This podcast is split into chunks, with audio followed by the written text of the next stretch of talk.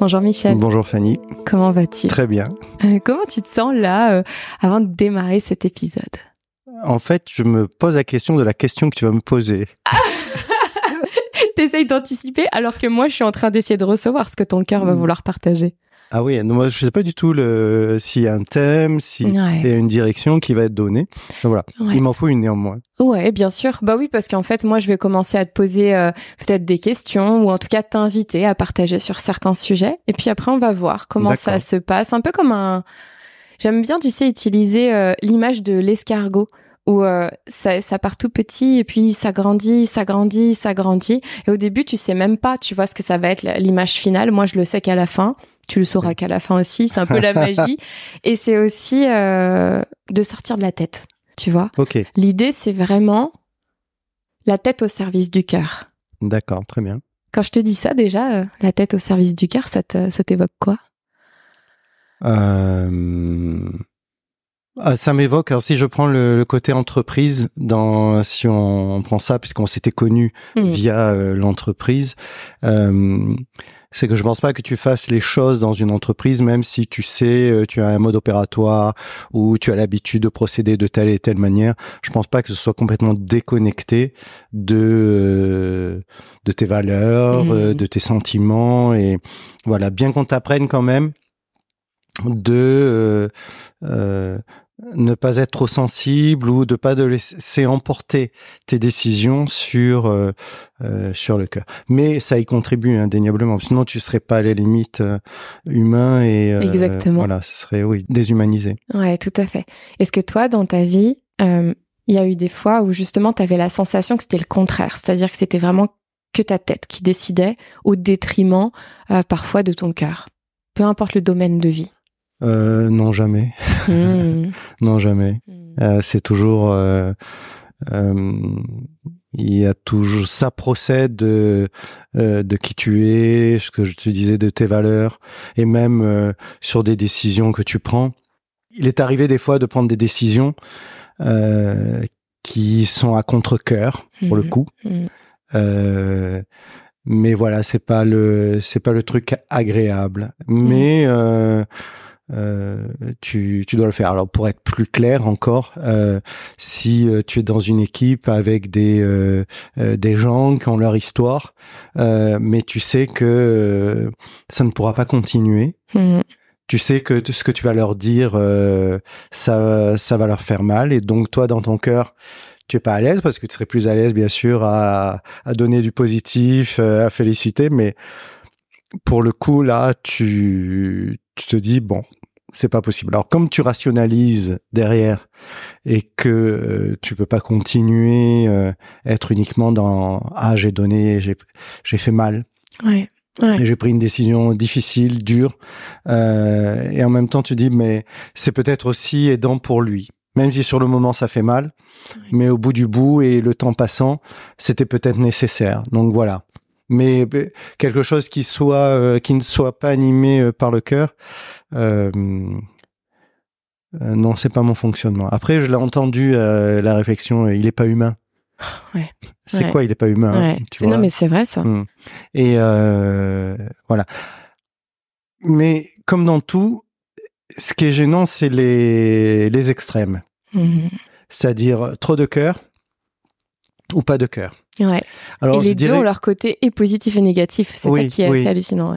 alors, je dirais que c'est peut-être le, ce que tu cherches dans la vie généralement, l'équilibre. Mm.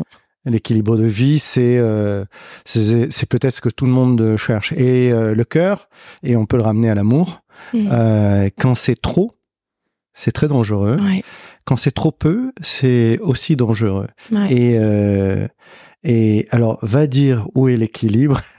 C'est pas facile. Et d'ailleurs, est-ce qu'un équilibre est statique?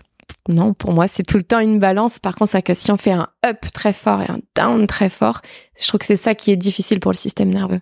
Oui, oui. Puis j'ai un exemple. euh, J'avais euh, un collègue euh, qui, comme j'ai une certaine écoute, Alors là, ça me va bien de parler tout le temps, mais euh, euh, j'ai un collègue qui euh, discutait beaucoup avec moi et je sentais que ça lui faisait du bien, donc je dis ok, je l'écoutais. Et, euh, et, quand il me parlait au démarrage, il me dit oui, euh, j'ai une famille formidable, j'adore ma femme, j'adore mes enfants. Et, et je me dis waouh, il en fait beaucoup Hmm. pour. euh, et puis au fur et à mesure, euh, le comment dire, l'image se craquelait. Et, euh, et une fois, il me raconte euh, que son fils était anorexique. Et c'est très rare qu'un qu'un garçon soit anorexique. Généralement, c'est plutôt les, C'est vrai que ça touche filles. davantage ouais, les femmes. ouais. Et, euh, et donc, euh, lui, il travaillait à Paris. euh, sa femme et sa famille était à Lyon. Il avait un gros poste à Paris. Et euh, et donc, euh, le gamin, il a dû avoir quelque chose dans le, le relationnel et dans le dosage de l'amour. Hmm. Et, euh, et donc, il a exprimé par la nourriture. Et ils l'ont amené à euh, l'hôpital, je crois que c'était Necker. Et, et le psychiatre lui a dit, vous ne voyez pas votre enfant pendant quatre mois, Hmm. Parce qu'il a besoin de le reconstruire. Et, et au fur et à mesure qu'il me parle de ça, là où il me disait juste avant, euh, et je vois qu'il s'enflamme, et, euh, et il me dit, mais de toute façon, c'est à cause de ma femme, parce que elle a détérioré mon image il vis-à-vis de mon, gamin. Et, et tu vois, quand on cherche l'équilibre, euh, là, il est très, il était très déséquilibré dans ce qu'il exprimait Hmm. euh, par rapport euh, à la réalité, ce qui permettait de, de, de, de poser un doute et en même temps de, de bien montrer que le trop, Ouais. voilà, est, est compliqué et, et, et dans le cœur, euh, oui, euh, c'est ça. Alors, euh, les gens qui sont toujours à dire ah je t'aime, je t'aime, Hmm. voilà, c'est quoi la modulation là-dedans Non, mais c'est c'est clair. Et trouver cet équilibre, c'est pas évident. Et aussi, tu vois, ça me fait rebondir sur.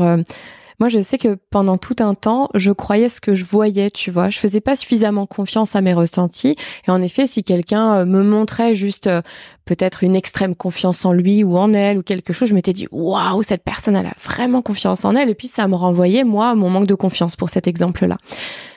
Aujourd'hui, je me rends compte que ce que tu exprimes le plus à l'extérieur, mais de manière, tu vois, bah, déséquilibrée, on en revient sur ces extrêmes, proportionnellement, tu as exactement l'opposé à l'intérieur. Et faire attention, en effet, je pense à ce qui nous est renvoyé à l'extérieur comme euh, la surface, le joli vernis et le truc un peu parfait, idyllique, etc. Mais plutôt vraiment écouter ce qui n'est pas dit. Alors, dans l'analyse freudienne, moi qui ai une formation là-dessus, Ah. euh, on te dit toujours que le, le visible, donc le sociable, c'est euh, justement le masque et euh, que la vérité n'est pas tant dans ça et que justement, euh, quand il y a quelque chose qui est fort, euh, c'est ce que tu disais, c'est-à-dire que tu seras plus proche de la vérité en prenant l'inverse. Euh, voilà, donc quelqu'un de très agressif, généralement, c'est un grand doute euh, sur soi. Euh, quelqu'un qui a un ego débordant, c'est comme si c'était un mécanisme de défense de sa de sa part pour euh, essayer de se rassurer à ce qu'il est lui-même et, et trouver tant, tant, tant faire se peut ce- cet équilibre là. Hmm. Donc euh, oui le, le le le sujet, mais le sujet de du cœur. C'est justement, si on prend ce courant-là, euh, c'est central. Tu vois, dans toutes les analyses, euh, ça tourne toujours autour de l'amour, parce que cœur, amour, ma foi, on n'en est pas loin. Bien sûr. Et, euh, et tout tourne au- autour de ça. Euh, l'amour donné euh, euh, par les parents, l'amour donné soi-même à la personne qui, qui t'accompagne, c'est euh, c'est c'est un gros sujet. Et, et ce qui est marrant, moi je trouve, c'est que dans la rue, quand tu vois euh, des euh, parce que ma fille me, me quand elle raconte oui mais elle me dit oui tu imagines ma copine son copain il a fait ci son copain il a fait là. Et je lui disais mais remarque dans la rue quand tu es au par exemple à, aux terrasses d'un bar et qu'il y a plusieurs groupes de, de, de gars ou de, de filles euh, tu vas voir que la plupart du temps les discussions sont celles-là. Ouais. c'est-à-dire oui, fait- oui la relation la relation et l'amour Ouais. alors, euh, il m'a fait mal, je lui fais mal, ou alors c'est génial, et oui, et, et voilà. Et donc, c'est pour ça que c'est central dans l'équilibre humain. Là aussi, une notion d'équilibre, c'est euh, euh, c'est quoi euh, l'amour et comment je me sens par rapport à ça. Et j'avais une, une, collègue la fois dernière qui faisait un post sur LinkedIn et qui disait euh, l'équilibre humain, c'est la tranquillité, le bien-être. Et pourtant, c'est une une femme qui fait beaucoup de travail sur les, qui accompagne les gens dans leur développement, etc. Et, et donc, je réponds peu, mais là cette fois-ci, mais en message privé, je lui ai répondu, je dis non, Mm. Enfin, je, à mon avis, l'équilibre d'un individu dans la vie, et depuis qu'il naît jusqu'à ce qu'il meure, euh, c'est l'amour. Ouais. Voilà. Et mais l'amour, c'est euh, trouver le bon dosage. Mm. Et moi, je sais que mes enfants, par exemple, euh, ma fille aînée, alors comme j'ai été papa très jeune, euh, elle elle est toujours en, recherche de, de ça. Seulement quand on a 20 ans, c'est sûr qu'on est soi-même enfant, donc on, on peut-être on s'y prend moins bien que quand on a 30 ou 40. Bien sûr. Et, mais c'est toujours quelque chose de... Donc moi qui sais le définir, c'est pas pour autant que j'ai su euh, le le faire. Mais en fait, je... alors le faire, le transmettre, euh, c'est différent. Le vivre, le partager, le le transmettre, ouais, le transmettre. Quand il y a des enfants, c'est ça, mm. euh, parce que il y a des choses que tu fais pas de l'ordre du conscient. Donc, euh, mm. comme je comme je me suis dit, tu calcules pas tout ce que tu dois faire. Ouais. Tu sais, c'est comme les jeunes euh, couples très très éduqués qui disent ah moi mon gamin je vais l'éduquer comme ci comme avec ça avec une idée hyper euh, cadrée euh. je vais faire ci je vais faire ça et toi tu te dis dans ta tête bon ben tu vas faire du mieux que tu peux parce que de toutes les manières tu feras jamais bien et c'est ce que d'ailleurs euh, quand tu apprends Freud euh, une de ses patientes tu lui disais mais dites-moi comment être une bonne mère. Mmh. Et alors, il y avait répondu, bah, faites du mieux que vous pourrez parce que vous ne serez jamais une bonne mère. Exactement. Voilà. Donc, euh, c'est dans, avec tout ça que tu essaies de, de, de fonctionner. Et, euh, mais après, si je ramène à l'entreprise, et, euh, et quand il y a des postes de leader, enfin des postes, leader, c'est plus une manière de, d'arriver à être un bon manager. Mais quand il y a des postes de direction, euh, c'est, c'est très compliqué là aussi de, de pouvoir donner euh, cette attention avec le cœur. Et, euh, et en même temps de faire respecter une règle. Mmh. Mmh. Voilà. De ton expérience en entreprise, euh, c'est quoi pour toi la plus grande difficulté à un certain niveau? Parce que bah moi, comme tu le sais, donc j'ai organisé des voyages pour de hauts dirigeants pendant dix ans, donc j'ai eu la chance de rencontrer beaucoup beaucoup de personnes à un niveau plutôt comité de direction. Donc si je me base sur ce niveau comité de direction, et si on pense à l'amour globalement, à tout ce qu'on évoque, le cœur, la tête, les relations, etc., c'est quoi, à ton avis, le plus grand challenge en codir? Alors, le plus grand challenge, c'est entre le discours qu'il te faut avoir et la réalité des choses. Mmh. Surtout, et après, ça dépend des boîtes. Si tu as une boîte qui est, par exemple, cotée en bourse, c'est très compliqué parce que le, le résultat sera la cible absolue et guidera tout le, le fonctionnement. Mm. Quand tu es dans une entreprise euh, non cotée, il y a le fonctionnement, il faut bien sûr une entreprise, sa vocation, c'est aussi qu'elle soit rentable, euh, mais c'est un autre, une autre attitude. Et une entreprise familiale, alors là, c'est encore euh, un autre fonctionnement parce que euh, et que les gens de la famille sont aux manettes de l'entreprise, tu vas passer par justement des côtés je t'aime, je t'aime, je te hais, je te hais, et, et, les montagnes russes. Mais généralement, pour ta question sur un, un comité de, de direction, le CEO en principe il a la vision, enfin je mm. lui souhaite, et, euh, et les valeurs humaines, il sait euh, les définir et en général il sait les incarner. Bien que j'ai des noms de groupes, mm, mm. euh, dont un dans le retail alimentaire qui vient de se faire euh, bouffer par, c'est le cas de le dire, par euh, Intermarché, donc on ne le cite pas, où son patron était un, un autocrate pas possible. lui, le cœur, il faudra qu'il nous explique euh, où il l'a mis. Mais normalement, SEO, la valeur humaine, puisque la, la, la valorisation même de l'entreprise euh, se fait par ses actifs, mais aussi et donc par les, les gens qui, euh, qui la constituent. Et tu sais très bien que pour développer ton chiffre et ton résultat, si tu as pas ces gens-là, tu pourras mettre tous les énarques que tu veux au poste clé, ça ne fonctionnera pas. Mm. Donc lui, il l'a. Mm. Après, ce sont les autres en dessous. Et là, on commence les luttes de pouvoir. Rien que le fait que tu dises en dessous, bien que je sais que tu vas, je, je, sais bien qu'il y a une hiérarchie, mais rien que le fait que ce soit en dessous, bah, tout de suite, bah, c'est clair qu'il y a l'ego qui vient ressortir. Bonjour ego. oui. Et, et le pire, ce sont les gens euh, qui ont été mis à ces postes-là et dont le costume est un peu trop grand. Hmm. Alors il y en a certains, tu peux les accompagner et ils ont l'état d'esprit pour euh, évoluer et entendre ça, hmm. mais souvent il peut y avoir de la crainte, donc de l'agressivité, donc un, un, un, grand manque de cœur parce qu'il y a eux qui est primordial et les autres sont uniquement le moyen pour leur permettre à eux euh, d'être euh, sur ces fonctions-là. Ils savent que sur ces postes-là, ils vont être euh, 4-5 ans max et qu'après, ils partiront autre, chose, autre part. Donc, il, faut qu'ils, dans ce laps de temps, ils, ils aient euh, délivré, montré surtout qu'ils mmh. qu'ils aient délivré. Donc, c'est là où, sur ces fonctions-là, c'est plus difficile à ce qu'on ait cet équilibre de cœur dans le, fonctionnement euh, au quotidien mm. euh, d'une entreprise. Et le CEO, souvent, il, euh, je trouve qu'on lui cache pas mal de choses. Et moi, dans la dans la boîte où j'étais, plusieurs fois, j'en ai j'ai connu cinq CEO. il y en a deux, même trois.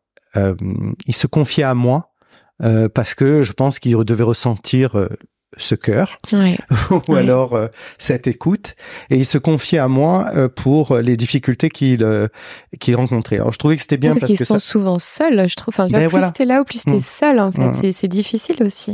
Et il y en a même un, je lui avais dit parce qu'il quand il voyait tous les gens chaque fois, il disait bonjour, comment tu vas, comment tu vas? Mais je voyais qu'il y avait personne qui lui posait la question. Mm. Et toi, comment vas-tu? Hormis le, truc très ça va, ça va, et de mm. manière très mm. rapide. Mm. Et une fois, je, j'avais laissé un blanc et je lui avais dit, et toi, comment vas-tu? Et j'ai rajouté, mais est-ce qu'on te pose souvent cette question d'ailleurs? Et il m'a dit non. Et euh, il s'en était ouvert et après, il m'appelait régulièrement. Alors moi, je me disais, bon, j'ai fait quelque chose de mal, j'ai fait un truc ou quoi? Et puis, c'était pour me parler. Ouais. Et, euh, et c'était compliqué parce que il était mon N plus 2. Et, euh, et je sais que quand tu as cette euh, casquette-là, c'est compliqué parce que tu es un peu sur le fil du rasoir. Il te faut savoir garder une distance d'écoute, en même temps d'empathie, mais sans trop y aller parce que il reste quand même le, le CEO et que les choses peuvent vite euh, tourner. Et euh, voilà. Et, et, donc au troisième, je lui avais proposé de, de je connaissais quelqu'un qui avait tout à fait capacité à pouvoir euh, l'accompagner. Et je lui avais proposé qu'il euh, le rencontre pour euh, je lui avais dit parce qu'il te faut un endroit où tu puisses exprimer tout. Ouais. Sans éducation, rien, pas dans l'entreprise, c'est hop, délocalisé. voilà, et que tu sois, oh, tu pourrais me dire c'est du coaching, mais là je voulais quelque chose où on n'était pas parce que le coaching généralement c'est pour défaire un nœud, c'est pour euh, mm. permettre quelqu'un qui prend une nouvelle fonction de d'avoir toute la carrure ou euh, ou régler un problème. Mais là c'était vraiment euh, pour qu'il puisse ouvrir mm.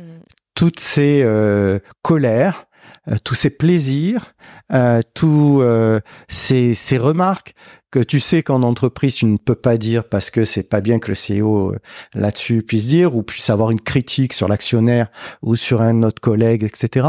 Et là, c'était libre de tout jugement oui, c'est la clé. et je, je trouvais que c'était intéressant pour quelqu'un qui était à la tête d'une boîte qui faisait 3 milliards et demi de chiffre d'affaires, coté en bourse, enfin dans un groupe, et le groupe euh, était coté.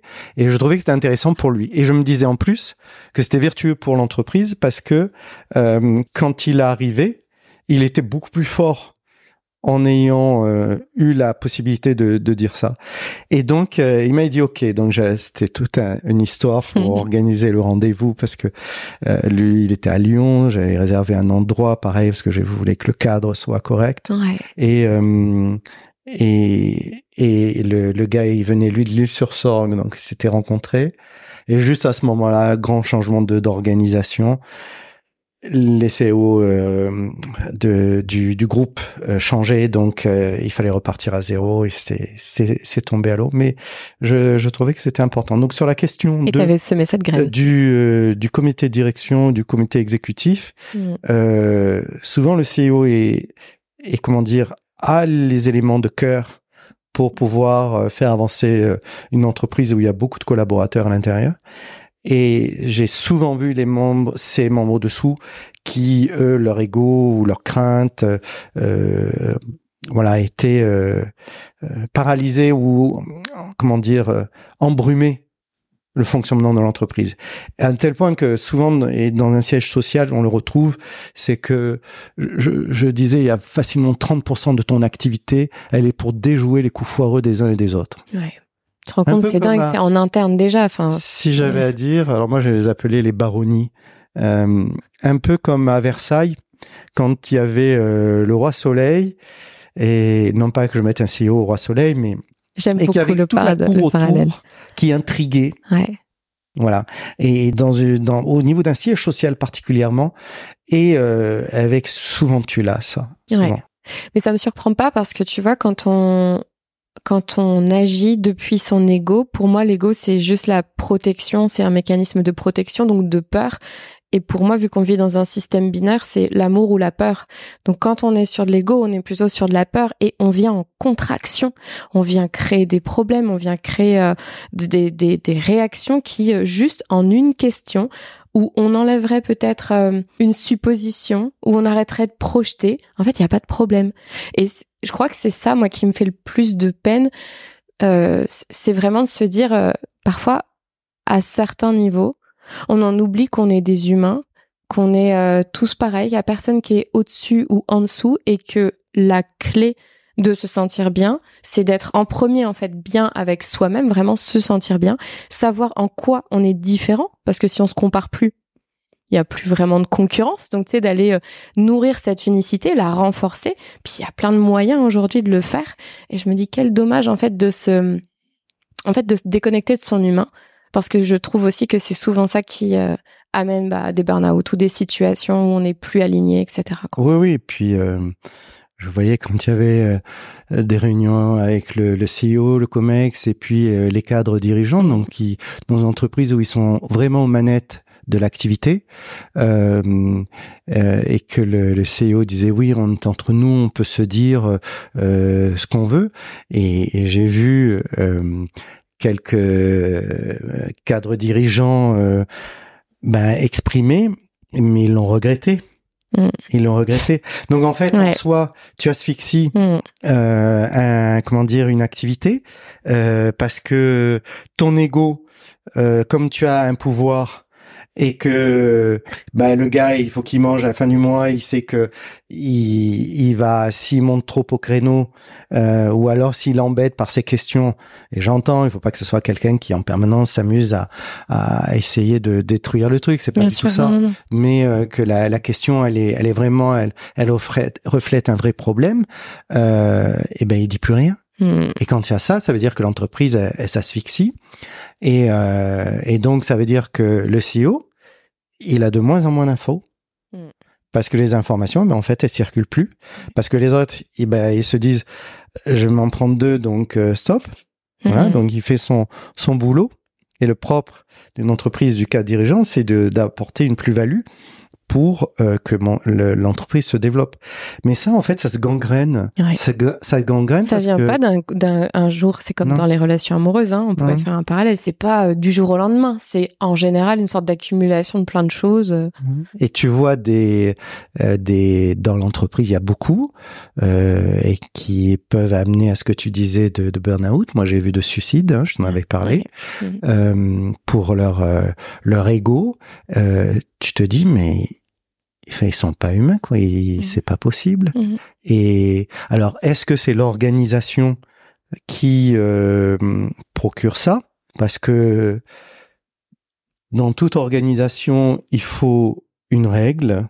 Un cadre. Parce que oui. Mm. l'anarchie de, de telle que Marx pourrait euh, la, la, la développer, bah, ça tient euh, du côté idéal qui n'existe pas. Mhm. Mais euh, dans une organisation, donc il te faut des, des règles.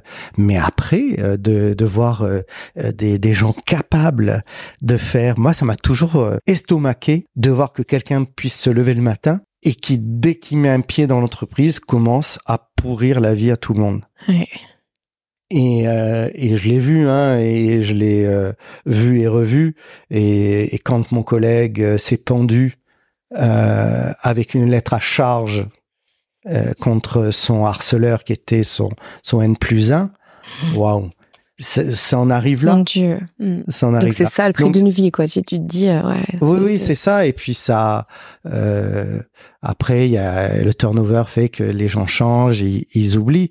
Mais quand tu tu vis ça, euh, c'est c'est différent. Donc euh, la loi maintenant pose quand même des jalons pour protéger suite à tout ce qui avait été fait chez chez France euh, Télécom. Mm, mm. Ouais. Mais euh, le alors je pense que ça a bien fait bouger les lignes. euh, mais hum, dernièrement, je, je regardais aussi dans les. euh, Il y a un procès qui s'ouvrait d'un cardiologue, il me semble, à l'hôpital Pompidou, qui s'était défenestré Ok. et tué, donc suicidé à cause de de la pression qu'on lui mettait. euh. Donc l'organisation, si tu veux, elle est euh, comment dire, euh, elle génère euh, ça. Alors euh, quand euh, il y a des problèmes comme cela, ben, la loi en principe est là pour protéger. Donc il y a tout ce qui est- concerne les risques psychosociaux Mm. et, euh, et et heureusement alors euh, et après euh, c'est bien, c'est un peu le garde-fou Mm. quand tu prononces ce mot-là, enfin ces Mm, lettres-là mm, mm. tout de suite ça ça effraie euh, oui mais et, et ce qui est terrible c'est que euh, pour mon collègue qui s'est suicidé euh, sa harceleuse parce que c'était une femme euh, elle s'est posé la question mais elle s'est dit mais que non c'est j'ai rien fait Ouais, donc là, si il y pas une un part de responsabilité euh, partagée, on peut pas faire avancer les choses. Ouais, un déni. Ouais, ouais. Donc c'est pour ça que de euh, oui c'est c'est compliqué. Tu tu peux très bien. euh, Alors moi j'avais pris le parti pris euh, de dire euh, et ça reprend un peu ce que tu disais les choses que l'on ressent. Oui. Alors euh, maintenant avec l'âge et euh, l'expérience, quand je ressens quelque chose, je sais qu'il y a eu des éléments qu'il me faudrait euh, approfondir pour déterminer Mm. très précisément, mais qu'il y a eu suffisamment d'éléments qui m'interpellent. Et Ouais. donc, et par expérience, je me suis toujours aperçu que quand ça m'interpellait et qu'après ça se réalisait. Donc, euh, et entre autres sur ces sujets de hum, de harcèlement, Mm. euh, j'ai pris le parti pris que quand je le voyais, je montais au créneau. Mm. Voilà. Et que je posais un mot précis de harcèlement et de risque euh, là-dessus. Parce que quand euh, ce collègue s'est suicidé, tout le monde est venu nous voir. euh, alors on a une avalanche de gens bien placés jusqu'à Londres qui, qui venaient nous voir en nous disant mais pourquoi vous l'avez pas dit? A dit mais si on l'a dit. Et le problème, c'est que quand ça s'est passé, c'était trop tard, surtout quand la personne est morte. Mm. Donc, euh, c'est pour ça que d'autres co- d'autres collègues qui sont qui étaient cas dirigeants comme moi et euh, on, on s'était dit quand on voit on dit Ouais. Mais je crois que c'est On n'attend important. pas. Ouais, en fait. Et puis, au pire, c'est pas grave, tu vois, tu le dis et c'est pas le cas. Peut-être que juste ça fait bouger les choses, mais au mieux, il y a quelque chose qui peut être fait avant que ce soit trop tard, quoi. Oui. Genre tirer la sonnette d'alarme. hein. et je voyais un problème de restructuration de tout le groupe qui euh, et ça s'est passé euh, neuf mois après le suicide Mm. et, euh, et je, je gare ma voiture, donc je, je passe. Et comme moi, les gens, bah, ils savent qu'ils peuvent me parler, euh, donc euh, je vois une fille qui travaillait à la DSI, donc les systèmes, Ouais. et qui me dit, je lui dis bonjour, et je lui dis comment vas-tu? Elle me dit pas du tout, ça va pas bien. Fais, Qu'est-ce qui se passe? Donc j'écoute un peu, Et, euh, et c'est une fille hyper pro euh, qui maîtrise son boulot euh, et elle m'explique que c'est c'est c'est du grand n'importe quoi. Alors je me méfie du grand n'importe quoi parce que tout le monde a son avis sur tout hein, dans une entreprise, mais Mm. là elle me donne des, des éléments où on voit que clairement elle est euh, comment dire euh, euh, poussée à bout. Voilà c'est ça, poussée à bout. Et après, je continue, je dis, bah, ok, très bien. Je vois un gars qui s'occupe des projets. Alors, insomniaque, euh, il dort, c'est le gars, trois heures et demie par, jour- par nuit. Oh my God. Et le reste du temps, c'est un furieux d'Excel, donc il est sur des tableurs et il gère ça. Et je vois avec une, une tête de 3 mètres, je dis, mais qu'est-ce qui se passe? Donc, il travaille dans un autre service. Et, et- et il me dit, euh, non, je pense qu'on on arrive au bout du bout. Fait, oh et, et donc, euh, et là, je reviens à mon bureau et je me dis, qu'est-ce que je fais de tout ça Ouais. Donc, comme l'écrit, je sais que dans une entreprise a une valeur importante parce que tout le monde essaie de se protéger ceinture Mhm. et bretelles, j'écris au, au DRH en lui disant, j'ai pas fait copie à tout le monde pour pas faire euh, du style euh, j'arrose la planète. J'ai simplement écrit en disant, voilà, je pense qu'aujourd'hui, voilà ce s'est- j'ai, j'ai, j'ai vu ce matin en arrivant en l'espace d'un quart d'heure. Mm. Euh, et euh, je pense qu'on dépasse, on vient de dépasser la ligne et que là il y a une zone de danger et euh, et je préfère le dire tout de suite. Et il était, il y avait à cette époque-là, ça s'appelait un comité central d'entreprise. Il était juste à côté du DG, du CEO qui était là, et il lui montre le mail. Donc le CEO il réagit, tout de suite. Et là, en l'espace de de d'un quart d'heure, je me vois une avalanche de coups de fil, de mails, tout ça, de de gens du Comex, parce que le, le CEO il leur avait envoyé euh, tout ça. Et euh, voilà, et donc j'ai eu des appels le soir à 22 heures, euh, le samedi matin, euh, le directeur des, de la transformation qui m'appelle en me disant euh, mais tu crois qu'il il risque de, de faire des bêtises?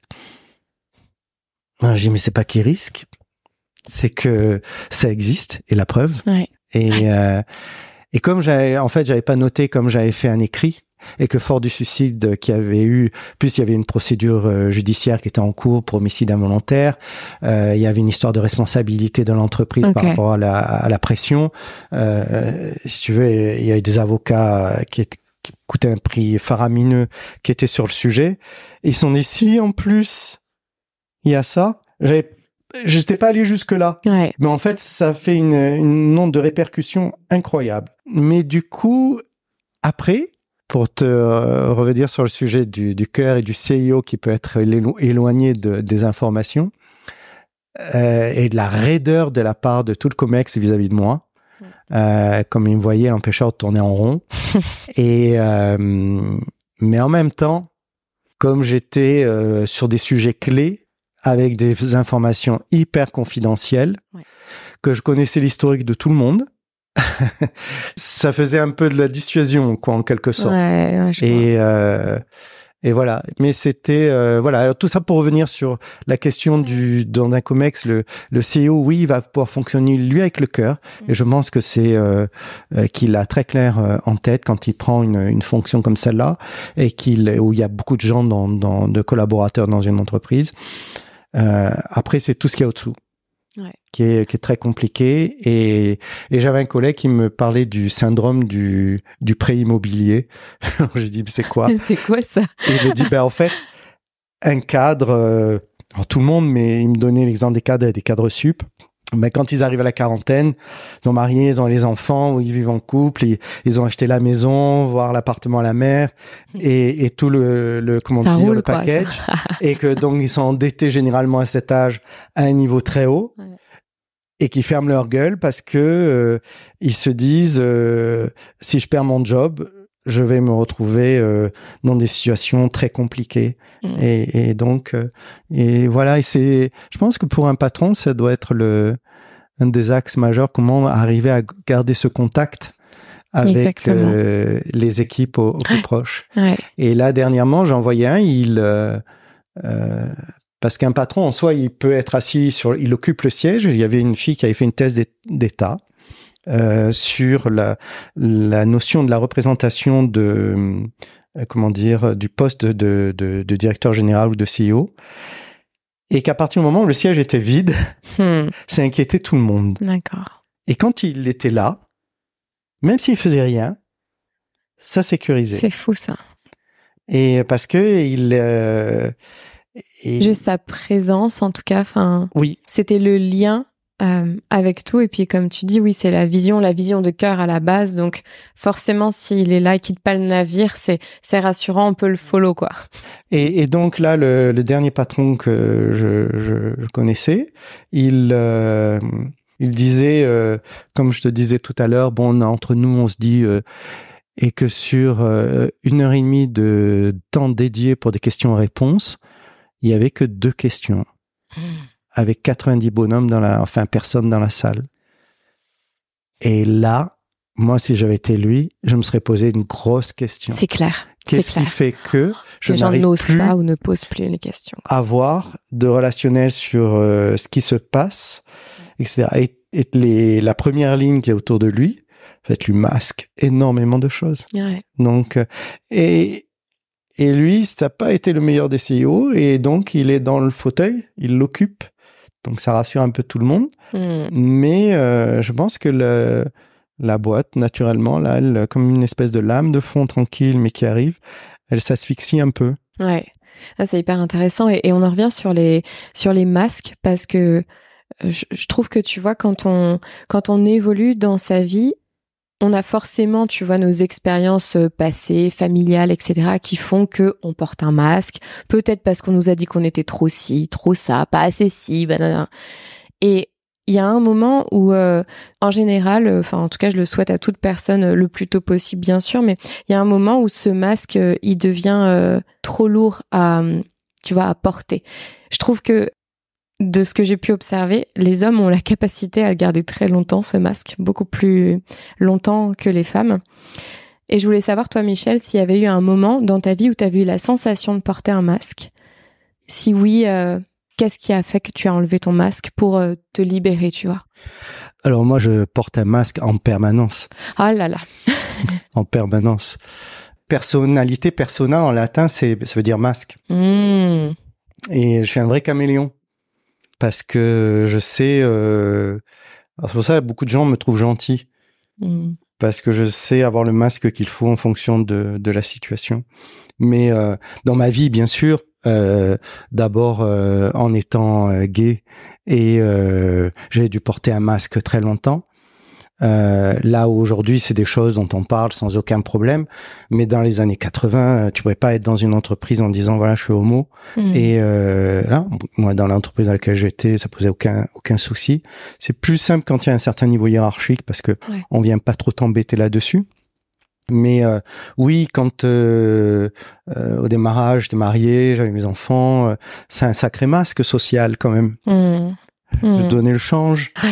Et Ouais. euh, après, quand tu euh, euh, tu es qui tu es réellement, euh, ben ça aussi tu adaptes et euh, tu euh, tu, tu comment dire, tu, tu fais attention, tu prends ce masque-là.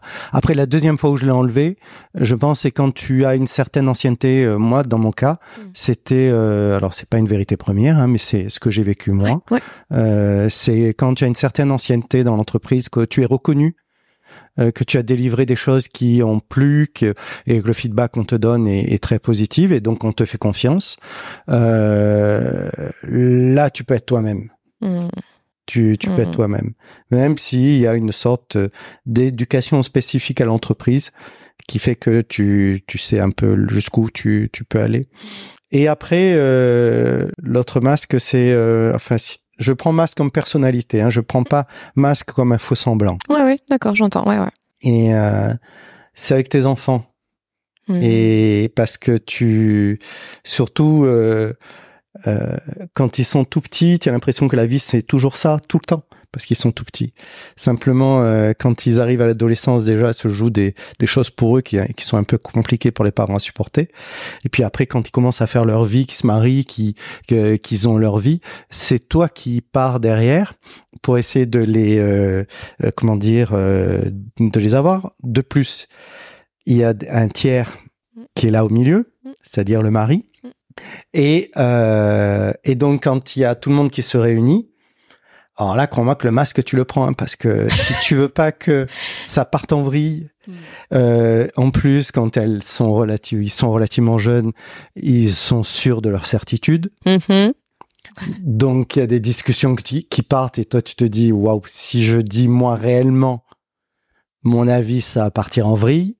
Donc, ok, tu t'en perds, tu dis rien, tu écoutes. Si tu veux que les choses se passent euh, correctement, dans ces moments-là, tu prends un vrai masque que tu, tu endosses et euh, pour que ça se passe bien. Parce que le but, c'est pas tant euh, que tu aies donné ton avis, fait en sorte que tout le monde raison. voilà, se rallie à ton idée, etc. Le but, c'est que ça se passe bien. Mm. Parce que le temps passe tellement vite que tu veux pas non plus que chaque fois qu'il y ait une rencontre avec tes enfants et, et les maris et que ça, ça parte en vrille, mais c'est, c'est compliqué. Il y a deux questions qui me sont venues simultanément. La première, c'était, euh, tu penses que c'est quoi le plus beau cadeau d'être toi-même aujourd'hui que tu fais à tes enfants? Ou que tu as fait? Alors, euh, je pense que le plus beau cadeau, c'est euh, d'être qui tu es et surtout de ne pas leur mentir. Mmh. Parce que la particularité d'un enfant, c'est que quand tu mens, il pense que c'est lui qui est la cause. Et, euh, et, donc, euh, tu lui mets un poids sur les épaules incroyable. Et, euh, et tu vois, moi, quand je suis, j'ai divorcé que et j'étais avec mon copain, c'était pas tant le sujet que je sois avec un homme, c'était le sujet que je puisse mentir et ne pas dire. Et que je pense qu'à partir du moment où tu poses les choses très clairement avec eux, euh, il, euh, je pense que c'est la, la, la, la, chose sur ta question, mm. la, la meilleure chose que tu puisses leur offrir. Parce qu'en fait, tu leur enlèves un poids. Ça libère tellement. Et comme ça, il n'y a pas, euh, ouais, il y a pas les interprétations, il n'y a pas les doutes, il n'y a pas les remises en question. Euh, elles avaient quel âge tes filles quand euh, vous avez divorcé du coup? Alors l'aînée elle avait 17 ans. Ouais, donc et la, la plus petite elle avait 9 ans. Ouais. Mm. Donc c'est c'est pas c'est pas non plus des périodes qui sont qui sont faciles et je trouve ça incroyable de pouvoir euh, bah, transmettre le fait que finalement il y a un safe space entre bah, toi et tes filles, tu vois, où on peut se dire, on peut se dire les vérités. Quand on est prêt, il y a beaucoup de, il y a beaucoup de respect et d'amour. Et tu vois, moi, la, définition de l'amour pour moi, c'est la vérité. Tu vois? C'est que je, ah. je, l'ai, un gros sujet. au même niveau. Alors, oui. Après, dans le couple, si je, je pense à la vérité, euh, moi, je pense que toute vérité n'est pas bonne à dire. Hmm. Et qu'il faut un peu un jardin secret. Alors quand je dis ça, euh, une femme, elle pourrait penser que si son copain ou son mari ou compagnon euh, lui ment, il la nie ou, il la euh, comment dire il a bafou en quelque sorte. Mais euh, non, c'est euh, c'est pas. Je vais te donner un exemple. Et alors j'étais, je 25 ans, c'était assez rigolo. Mais euh, mais je bougeais pas mal, je voyageais pas mal pour le boulot, tout ça. Donc ma foi peut-être. Et puis en étant papa depuis un moment, et on avait des amis de couple. Et c'est très rigolo les amis de couple parce que là aussi c'est socialement c'est très posé. Tu te vois simplement pour des dîners, tu connais pas la vie de l'un dans le détail ni la vie de l'autre dans le détail. Mais tout ce petit monde est très entendu. Les enfants sont, sont jeunes, ça va. les discussions sont, sont très ordonnées et organisées. très bien. Et, et ce, ce copain-là, qui était donc le, le mari de la d'une très bonne amie à, mon ex-femme et euh, un gars très beau, grand, blond, les yeux bleus, belle réussite professionnelle, euh, euh, parle très belle éducation, parle très bien, enfin le mec à l'aise. Et, euh, et quand il descend, il y a sa petite voisine, une jeune fille, qui, une gamine qui devait avoir, je sais pas, 12, 13 ans ou 14 ans, quelque chose comme ça. Et, euh, et comme on dit dans le sud, elle le badait, c'est-à-dire qu'elle elle l'admirait. et, euh, et un matin, il prend sa voiture et il y avait un papier sur sa voiture et la gamine lui faisait sa déclaration. Oh, Michette. Et, euh, et donc on était au sport tous les deux et euh, il me raconte ça. Et il me dit, c'est bête qu'elle ait pas 3-4 ans de plus parce que sinon je me laisserais bien payer. et, et, et alors il me dit, qu'est-ce que qu'est-ce que je fais? J'en parle à ma femme ou quoi alors je, je dis franchement, euh, en plus connaissant sa femme, ou euh, ça, ça aurait été un tremblement de terre. Je dis moi, si j'étais toi, je dirais rien et je me tairais. Et comme ça, tu vis bien et ta femme est heureuse, toi tu es heureux et ça file. Et quelques temps plus tard, on était chez eux et euh, et sa femme qui avait un sacré caractère aussi, et elle est arrivée vers moi en me disant euh, euh, je te remercie pas des conseils que tu donnes à mon mari. Oh, putain. Qu'est-ce qu'il était pas allé dire? Alors je lui ai dit mais c'est quoi les conseils Ben de pas dire que la, la gamine, la voisine l'avait dragué, etc. Et là, j'avais une envie de lui dire mais t'as pas dit la fin de la phrase parce que la fin de la phrase c'était si elle avait eu 3-4 ans de plus, je me laisserais bien payer. Et, et je me suis tu. Je me suis tu parce que je me suis dit bah je me ferais plaisir à moi en lui balançant et comme ça je lui cloue le, bec. Mais en même temps, euh, je vais lui faire très mal. Et que peut-être euh, lui s'est défaussé en, en racontant ça, en me mettant le singe sur mon épaule, en disant bah voilà, c'est euh, Michel le pas gentil. Je dis bon allez, ce, ce rôle-là, je peux l'en- l'encaisser, c'est pas Hmm. grave. Mais que si je lui disais euh, toute la vérité, je pense qu'elle était assise et, et ça le remettait pas. En Donc fait, moi, voilà je dis- ouais. sur une question. Tu vois, j'en- j'entends complètement. Et moi, je vais préciser pourquoi je dis que pour moi, amour et vérité, c'est la même chose. C'est parce que pour moi, quand tu t'aimes vraiment, mais profondément, depuis un niveau de conscience aussi où tu as cheminé et tu t'aimes, du coup, tu es vrai euh, avec toi-même. On vient vivre des expériences dans nos relations, mais ça revient toujours à nous d'une certaine manière. Donc, tu es vrai à toi-même. C'est pour ça aussi que quand on dit « Ah, il m'a trompé, elle m'a trompé, etc. », en premier, c'est la personne elle-même qui s'est trompée, qui n'a pas été dans sa vérité. C'est juste pour ça que moi, j'associe en fait l'amour et la vérité, parce que les deux sont très beaux et les deux peuvent aussi faire très mal. Mais que tout le monde n'est pas prêt à entendre la vérité, tout comme tout le monde n'est pas prêt à aimer avec euh, aussi euh, bah, les épines et les roses, quoi. Alors ce sujet, je pense que quand euh, justement j'avais 20 ans et, mon ex-femme elle adorait euh, regarder euh, Cosmopolitan, des trucs comme ça. Ouais. Et il y avait toujours l'article de malade qui disait oui, s'il fait ça, dites-lui ça parce que c'est pas bien. Enfin concernant les mecs. Et euh, et je vois qu'aujourd'hui c'est encore les mêmes sujets. C'est toujours les mêmes. Parce que c'est c'est ce que je te disais, ce que je te Mhm. racontais tout au début sur dans une, une terrasse de café quand il y a des groupes de, de jeunes gens, leur sujet central souvent L'amour, ça va pas être la couleur de la voiture, mais il m'a dit ça, il m'a dit ça, il m'a fait ça. OK. Et après je, je comprends le sujet de dire je suis aligné avec moi et la vérité et l'amour et euh, et peut-être mettre à côté le couple. Et peut-être encore deux choses euh, différentes. Mais euh, mais deux personnes quand elles se mettent ensemble, c'est parce qu'elles s'aiment. Mm. Et là aussi, euh, s'il y a une courbe ascendante où c'est merveilleux, merveilleux, et puis à un moment donné, ça va aller au clash. Et puis, euh, et puis les années vont se faire. Tant il y aura des enfants ou pas, et la vie va se construire, etc. Il y aura le prix immobilier, hein, qui C'est sera ça, toujours le, là. le fameux syndrome primo. Et euh, et puis après, euh, il va avoir euh, l'herbe plus verte ailleurs. Et tu te dis, c'est c'est quoi? Et aujourd'hui, je pense que donc à 62 ans, je me dis que quand on a passé ça, l'histoire du couple. Et par rapport à l'amour, il faudra voir comment tu le définis, mais c'est euh, qu'est-ce que tu construis? Ouais. Et qu'à un moment donné, tu sais qu'il y a une histoire d'herbe plus verte à droite ou à gauche. Ouais. Ouais. Ouais, Alors le côté très judéo-chrétien, c'est euh, il y a moi et que moi. Hmm. Mais en même temps, si tu regardes que d'un point de vue très sexuel, par exemple, Mhm, mhm. c'est peut-être compliqué d'imaginer toute que ta vie, bah, toute ta vois, vie qu'avec une personne, etc. Et Bien que sûr. tu peux, voilà. Mais c'est c'est quoi que tu tu tu tu décides? Parce que là c'est de l'ordre du conscient. C'est qu'est-ce que tu décides? Ouais. Et, et j'ai vu moi, euh, euh, j'avais une amie, c'était rigolo parce que elle avait un, un amant et qui était euh, comment dire, qui avait un haut poste au ministère de l'Intérieur quand il y avait Pasqua. Et c'était un proche de Pasqua. Et euh, donc euh, lui était marié, euh, il habitait vers euh, le comment dire là où il y a la Tour Eiffel, tu sais les jardins là. Ok, ouais, ouais, ouais. Donc très bel endroit.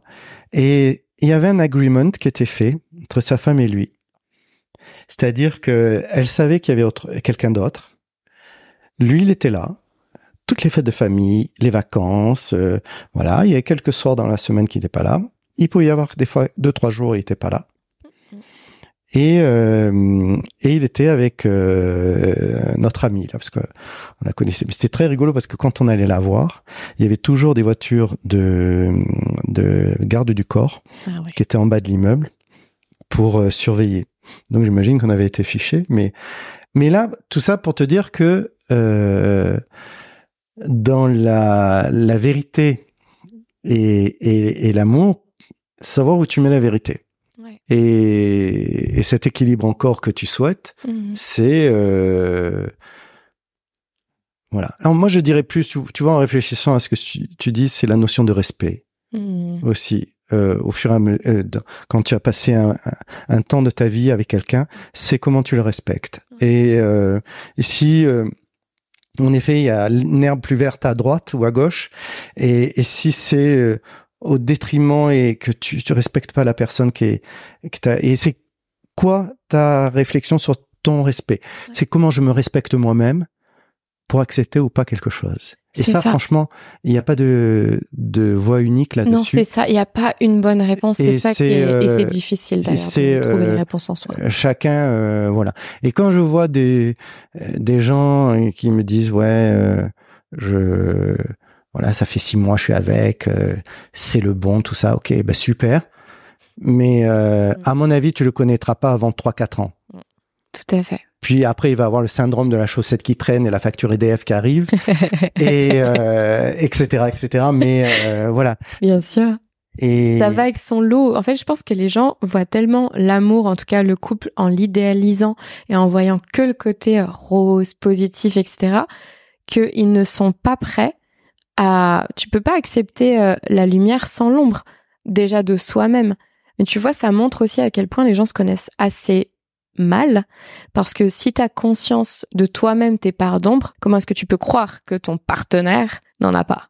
Et que du coup, ça ne va pas en avoir, tu vois, il y aura pas des conséquences sur la relation qui est finalement une entité faite de deux personnes composées d'une part d'ombre et d'une part de lumière chacune. Donc oui, puis souvent il y a le déni, le déni qui t'arrange. bah oui. parce que je veux pas avoir ça ou j'accepte pas ça de l'autre mais moi je me permets d'eux Mmh. euh, Mm, mm. etc etc Bien mais sûr. Après euh, si on rentre dans l'histoire du respect il y a l'histoire aussi de la jalousie mais Ouais. et encore souvent euh, pour moi la jalousie c'est l'expression de euh, d'un doute sur soi c'est d'autres par, choses. par d'ombre euh, et etc sur euh, sur chacun. Mmh. mais donc sur la la la vérité et l'amour oui Mmh. Oui, a... je, ouais, je, je vois qu'on arrive à comprendre en tout cas l'un l'autre euh, ce qu'on veut, tu vois, ce qu'on veut se partager, et que surtout je pense aussi qu'on a une vision. Enfin, je je veux pas parler pour toi, mais qu'on a une vision de l'amour qui est presque au-delà, tu vois, de juste du couple. En fait, il y a une forme d'amour plus grand qui nécessite aussi une plus grande construction, qui a un lien avec l'amour de soi, l'amour, euh, l'essence de soi, sa pleine réalisation. Euh, justement, euh, on parlait euh, euh, avec une amie qui euh, ne, ne- se dit mais je suis malheureuse parce que je suis seule. Hmm. Et alors je fait, je lui ai pas dit parce que je me suis dit, sinon là ça va partir en, en- comme dans une guerre. Mais pour moi, le comment dire, d'abord si tu es bien avec toi-même et que tu es heureux d'être là toi-même, seul. Ouais. La personne qui va venir, c'est du plus. C'est du plus. Oh là là, merci Michel. Par contre, euh, si t'es pas bien avec toi-même et que tu penses que c'est la personne qui va venir à côté de toi et qui va te donner ton équilibre, c'est mort. c'est mort. Tu crées une dépendance Voilà. tout de suite. Donc, euh, si, alors je dis pas que partir en vacances, euh, les gens te pensent, oui, je suis seul, le restaurant, machin. Oui, bien sûr, moi je peux rester au seul. Mais tu as des amis, tu peux arriver à tes vacances aussi à les agrémenter, euh, à, à, pas- à ne pas partir seul si tu veux pas partir seul. Mais il y en a qui, qui aiment bien. Mais ce sujet-là, c'est que d'abord, il faut que tu, si tu es avec toi-même bien aligné et euh, et tu n'as pas peur de faire face à toi-même. Voilà. Et moi, je l'ai vécu ça parce que j'ai toujours vécu avec quelqu'un de l'âge de 20 ans jusqu'à 58 ans. Ah ouais. J'ai jamais été seul. Wow. Et, euh, et c'est pas que je cours après, c'est que les événements se sont passés comme ça. Et donc, quand je me suis retrouvé seul, je me suis dit, waouh, les- parce que l'organisation de vie, ma foi, quand tu es deux, elle se fait naturellement. Hmm. Le week-end, les choses s'embrayent, tu râles, tu râles pas, tout ça, mais le, les, les vacances, les amis, les dîners, tout ça, boum, l'organisation, elle se fait. Quand tu es seul, il y a que toi qui décides. Donc, De quoi j'ai vraiment envie. si tu attends qu'il y a quelqu'un qui vienne te charger dans ton canapé, c'est mort. Si tu attends que te dire ah mais euh, euh, c'est bête si j'étais avec quelqu'un je pourrais aller au théâtre ou je pourrais aller euh, voir quelque chose une expo ou quoi bah si tu peux pas le faire seul c'est compliqué. Voilà. Donc si tu le fais avec quelqu'un bah tant mieux. Bien que moi je préfère aller voir les expos seul. Bah oui, tu vois, je suis invitée ce soir, je sais même pas pourquoi. si, si, je t'ai donné l'objectif. C'est- pour aider, pour prennes du plaisir, mais pour aider, aider quelqu'un. Donc, il y a une, une opération de cœur Ah, là-dedans. Tu sais, tout à l'heure, j'avais dit j'ai deux questions. La deuxième, c'était juste, c'est quoi ton rapport au temps?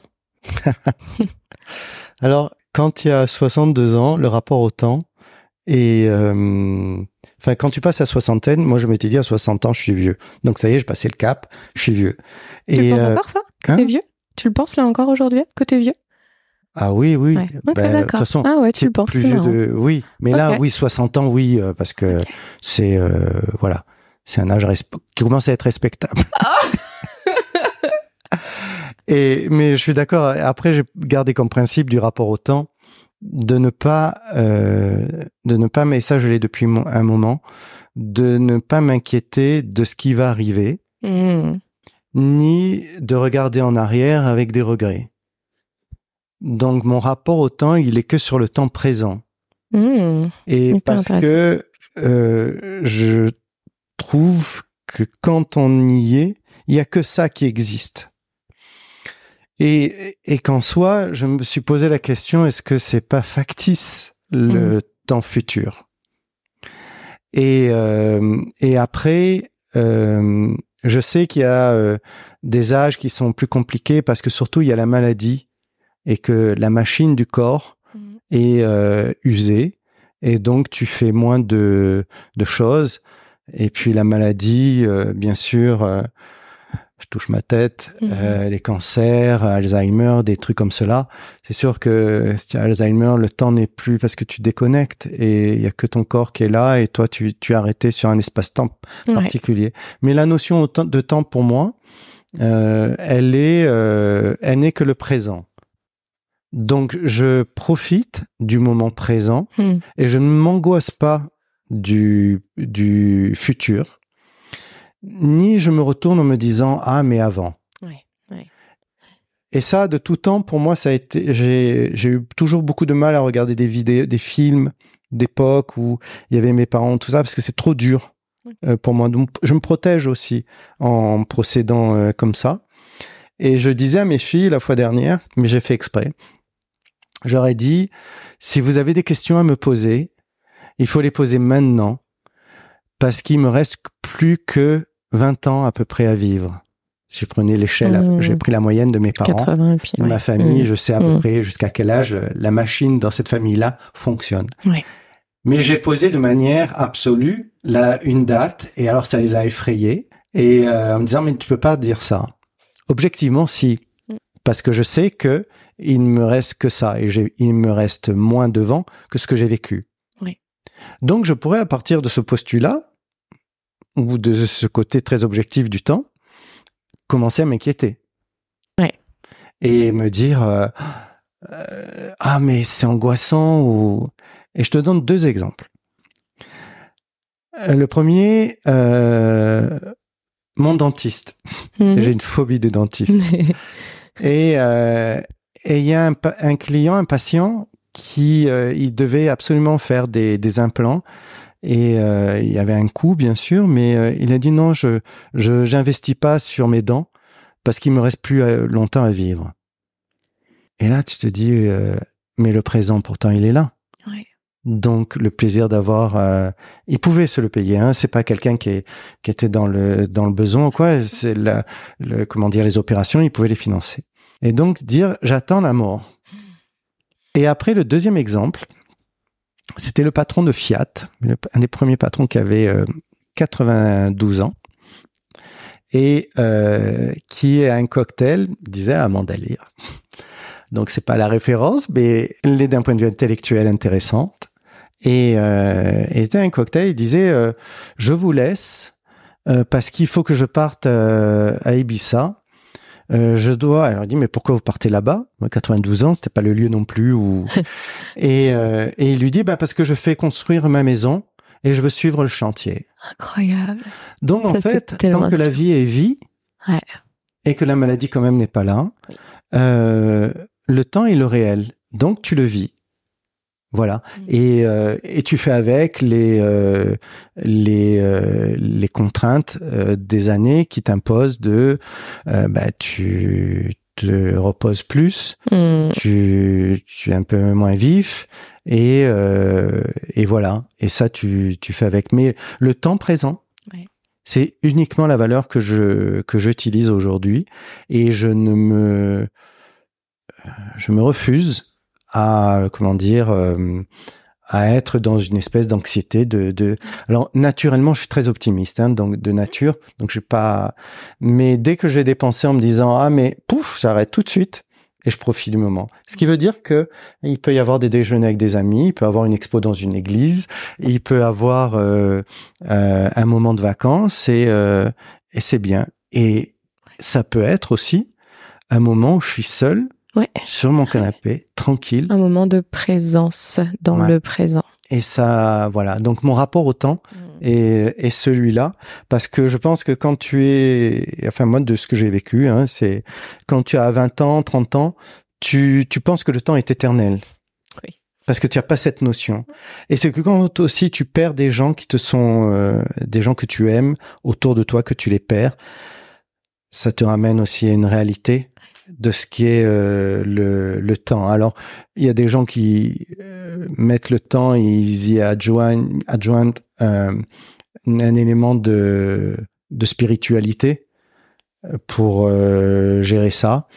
voilà. Et un copain, une fois, qui est très, très catholique, je lui dis, tu vois, en fait, c'est mal fait. Il faudrait faire. D'abord, on meurt. J'adore. Et après, on vit. Mais on vit de manière éternelle. Et uh-huh. alors il me dit oui, mais la vie éternelle. Je fais ouais, ok. c'est ça et là, chacun sa vérité. De toute façon. Euh. Merci infiniment Michel pour euh, cette discussion, tu vois, qui nous a emmené sur euh, des sujets qu'on pensait peut-être pas forcément aborder. Donc c'est très très intéressant. Merci beaucoup. La question que je pose toujours, la dernière question, c'est comment tu te sens après cette heure qu'on a passée ensemble? Bien, parce que j'ai profité du temps présent. Merci beaucoup.